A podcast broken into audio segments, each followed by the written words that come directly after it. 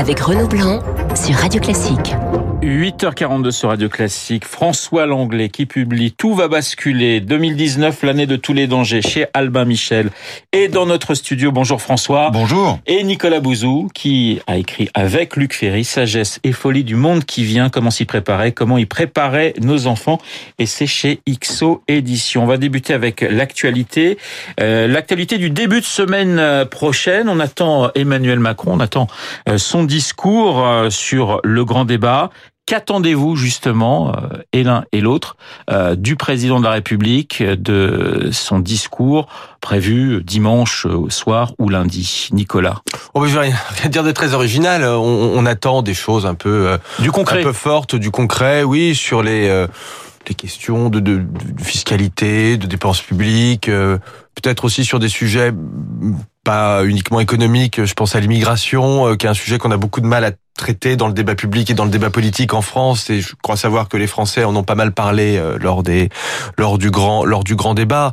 Mais bon très honnêtement moi comme vous savez je suis un peu dubitatif quant à la pertinence de ce grand euh, débat depuis le début. Et d'ailleurs finalement les remontées me semble-t-il me donnent plutôt raison parce que on entend que les gens veulent davantage de pouvoir d'achat, qu'ils veulent moins d'impôts pour eux, éventuellement un peu plus d'impôts pour les autres, euh, que euh, quand on demande aux gens où est-ce qu'on peut baisser la dépense publique, bah finalement ce qui remonte, ce sont des choses qui sont un peu anecdotique, voire néfaste, sur le, le, le diminuer le nombre d'élus, diminuer la rémunération des, des élus ou des choses très vagues comme diminuer le, train de vie de, de l'État. Bon, voilà, il y a un moment de vérité pour le pour le président de la République, mais enfin, très honnêtement, je pense qu'il s'est mis dans quelque chose qui n'est pas simple.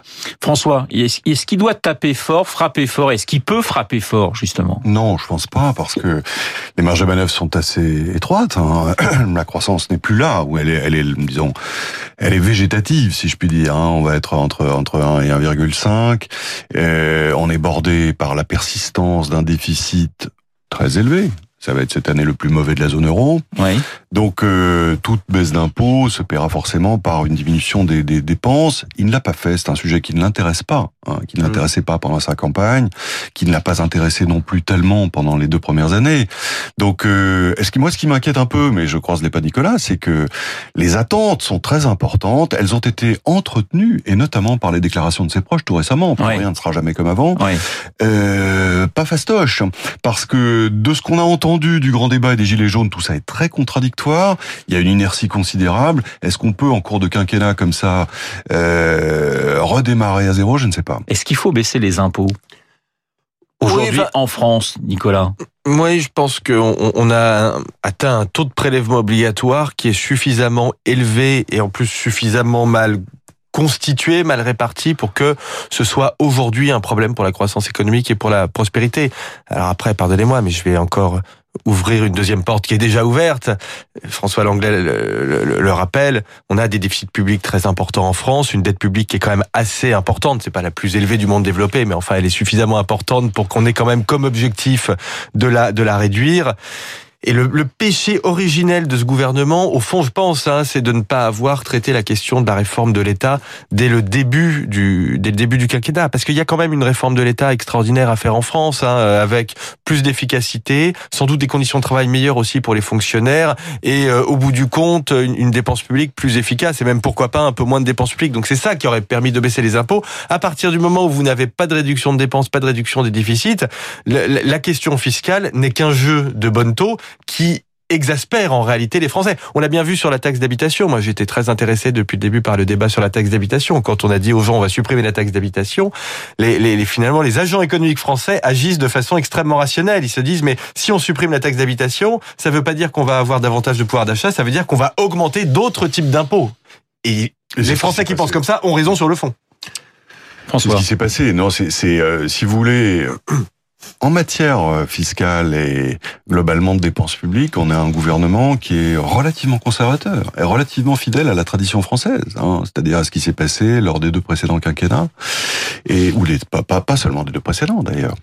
Donc euh, je ne vois pas aujourd'hui les marges de manœuvre suffisantes à la fois au plan politique et au plan économique pour euh, bouleverser tout ça. Donc ça veut dire qu'on va être forcément déçu et que peut-être le plus dur commence véritablement pour l'Élysée euh, dans, dans, dans, dans quelques jours. C'est-à-dire, en fait, il, il comptait sur la croissance, Ouais. comme d'habitude. Mmh. Oui, comme d'habitude, j'allais vous dire. Tous les gouvernements. Toujours. Ouais. Or, la croissance, bon, on peut pas dire qu'elle s'effondre, mais enfin encore que les indicateurs qui se profilent là sont plutôt assez préoccupants, notamment en Allemagne, en Italie, euh, donc euh, chez des voisins et des partenaires qui sont très importants. Donc, il est possible que on ne soit pas au bout de la, de la- du ralentissement, mais il va falloir faire avec ça. Le dossier ADP, Oui. euh, je change de sujet, le dossier ADP, euh, on, on voit quand même une opposition, aussi bien la droite que la gauche, vent debout contre la privatisation. Voilà. Est-ce que on a euh, raison de se poser quand même des questions sur Aéroport de Paris Alors je pense que le, le débat est très le, le débat est très mal posé par euh, par l'opposition. L'ar- L'argument qui consiste à dire on vend les bijoux de famille est très mauvais. C'est pas un bon argument parce que ADP est une entreprise qui euh, génère beaucoup de dividendes, donc c'est une entreprise qui peut se vendre très cher. Si l'État se débrouille bien, il peut en récupérer 8, 9, 10 milliards d'euros. Donc ce sont des et qu'il pourrait même, s'il était astucieux, placer dans le fonds d'innovation et récupérer aussi des dividendes ultérieurs. Donc la- la- l'argument de la vente des, bijoux de famille, à mon avis, n'est pas du tout un, bon argument. Le bon argument, euh, c'est au fond comment est-ce qu'on régule ADP euh, Parce qu'il y a plein d'externalités. Hein. Un aéroport, ça a des externalités sur les territoires, euh, sur le pays tout entier, sur la, sécurité. Donc il y, a, plein de choses. Donc quel est le cahier des charges au fond qui va régir cette concession? Le terme de privatisation est un tout petit peu ambigu. En réalité, c'est une concession pour euh, pour so- 70 ans. Et c'est vrai que la difficulté, au fond, c'est que l'État n'est- pas forcément un très bon partenaire du secteur privé. C'est-à-dire qu'il a des difficultés à définir des cahiers des charges et à les faire respecter. Mais le, le, le vrai enjeu, si vous voulez, il est là. Bon, l'un dans l'autre, moi je suis plutôt favorable à cette euh, à cette privatisation parce que euh, là encore l'opposition euh, fait, fait un peu preuve de mauvaise foi. Il s'agit de privatiser les activités commerciales d'ADP, mais tout ce qui est frontières, police, etc. Oui. Ça reste bien sûr du domaine public, ça n'est pas privatisé. François, vous vous êtes plus circonspect peut-être sur cette privatisation. Beaucoup plus. Mm. Ouais, Ouais. ouais, beaucoup Ouais. plus. Là- Là-dessus, je différerais de, de Nicolas. Je pense que il y a un argument euh, central, hein, qui est euh, d'ailleurs un argument assez libéral, qui est euh, on ne privatise pas un monopole. Il n'y a pas de raison de donner une rente au privé. D'abord, ça n'est pas moral. Et deuxièmement, comme vous venez de le dire, c'est très difficile à évaluer. L'expérience des autoroutes nous montre que on s'est trompé et que finalement, ça a été pénalisant et pour le contribuable qui a vendu l'affaire et pour l'utilisateur qui continue à payer régulièrement chaque fois qu'il franchit les barrages. Euh, on peut avoir tout à fait la même chose pour les autoroutes. Attention, bien sûr, les, les, les- les galeries commerciales. Alors là, je vous rejoins tout à fait. Il n'y a pas de raison que l'État euh, gère des boutiques de parfums. Mais le vrai sujet, c'est l'attribution des créneaux. hein, C'est-à-dire justement, c'est l'organisation de l'aménagement du territoire, de la géographie aérienne et donc terrestre du pays. Ça, à mon sens, ça doit rester une prérogative de l'État. J'ajoute, c'est un argument d'un autre ordre, mais que l'idée de vendre ADP, qui rapporte globalement du 7% par an, hein, aujourd'hui, on peut imaginer que ça soit bien davantage, pour acheter des obligations d'État qui rapportent du 0,3, est une idée complètement saugrenue. C'est hein. entièrement d'accord. ouais. Complètement saugrenu. Alors on comprend pourquoi ils veulent en fait que l'État rachète une partie de Hmm. sa dette pour ne pas franchir le seuil de 100% de dette. De, de, de Mais ça, faut pas le faire. Ça, je suis Ouais. entièrement d'accord. entièrement C'est- d'accord. C'est ce qu'on appelle du window dressing, c'est-à-dire euh, euh, du travail sur l'apparence. Tout va basculer. 2019, l'année de tous les dangers, c'est votre euh, nouveau livre, François Langlais. On connaissait les cycles Juglar et Kondratiev, et maintenant il y a le cycle Langlais, car votre euh, livre décrit finalement la, la fin du, du, du système euh, libéral, commencé en 69 à peu près, euh, et qui se termine pour vous, qui se termine là actuellement. Oui. quoi. Et il commence avec la génération des baby boomers, euh, c'est-à-dire les gens nés euh, juste après la guerre ou pendant la guerre, qui, comme toutes les générations, se déterminent contre celle qui l'a précédée. Ouais. Celle qui l'avait précédée, c'était la génération qui avait un désir d'ordre. Les baby boomers, au contraire, sont à la recherche de liberté. C'est le désir de liberté qui prévaut. Dans les années 60, bien sûr, mais, mais après, lorsque les baby boomers s'intègrent dans l'économie et l'entreprise, dans l'économie, hein, c'est Thatcher en 79, euh, c'est Reagan en 80, ce cycle libéral se développe, s'amplifie, il couvre la planète entière. 89, c'est la chute du mur, c'en est l'apogée. Dix ans plus tard, 99, ça commence à déjanter parce que, comme bien souvent, le cycle est capté par les rentiers, notamment les rentiers de la finance, hein, qui le détournent à leur profit. 2009, la crise économique. 2019, la crise politique. On fait ça un peu au pas de charge. Mais, mais crise économique et crise politique sont les deux filles de la même mère hein, ou du même père, qui est justement ce cycle euh, libéral euh, moribond. Alors, là où c'est, si vous voulez, ça, on peut tirer un fil sur l'avenir, c'est que on voit quand même poindre des éléments qui justement nous montrent que probablement la génération qui monte, les baby boomers partent à la retraite hein, après une belle carrière, la génération qui monte est dominée par justement la, la, la, la pulsion opposée au désir de liberté. C'est le besoin de protection qui domine. D'où le nationalisme, d'où le retour de l'État, d'où le retour des frontières.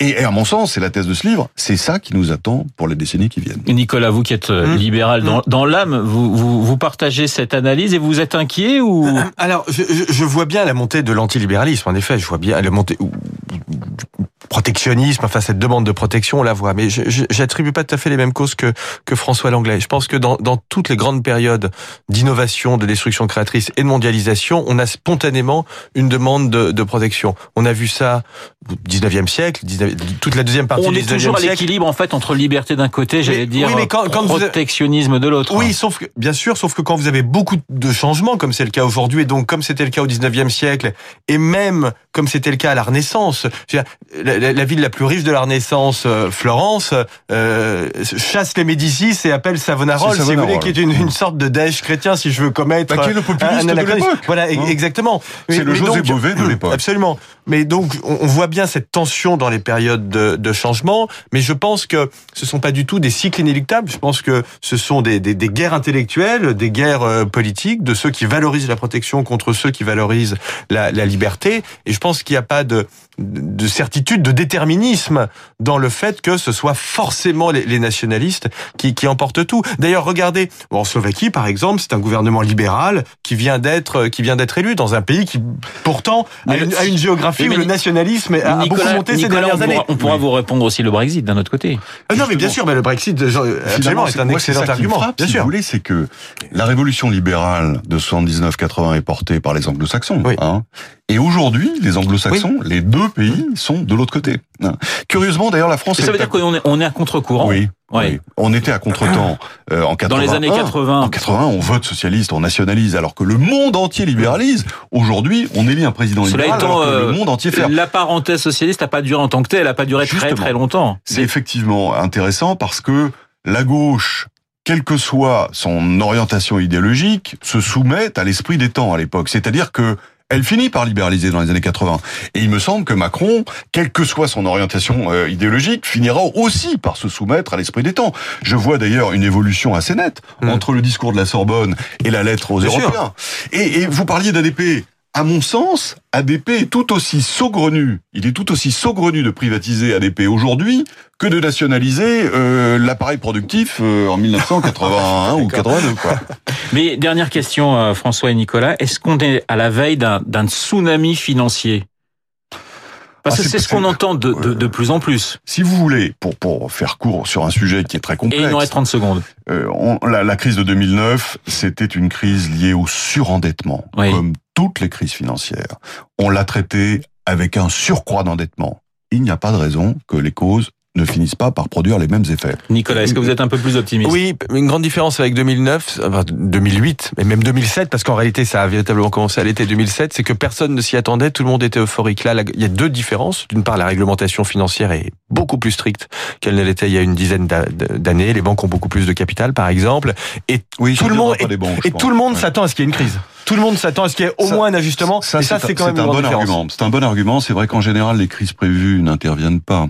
Mais euh, malgré tout, il me semble que le stock de dettes accumulé au plan mondial est il y aura préoccupant. Une crise. Il y aura une crise. Mais je ne pense elle n'aura pas forcément la même ampleur systémique qu'il y a 10 ans. C'est ça ce que, ce que je veux dire. François Langlais, tout va basculer 2019, l'année de tous les dangers. C'est chez Albin Michel et puis euh, Nicolas Bouzou avec notre camarade et philosophe préféré Luc Ferry. Sagesse et folie du monde qui vient chez CXO Éditions. Merci beaucoup, messieurs, d'avoir été dans euh, le studio de Radio Classique, d'avoir été mes invités ce matin. Il est 8h56. Dans un instant, l'essentiel de l'actualité, Laurence.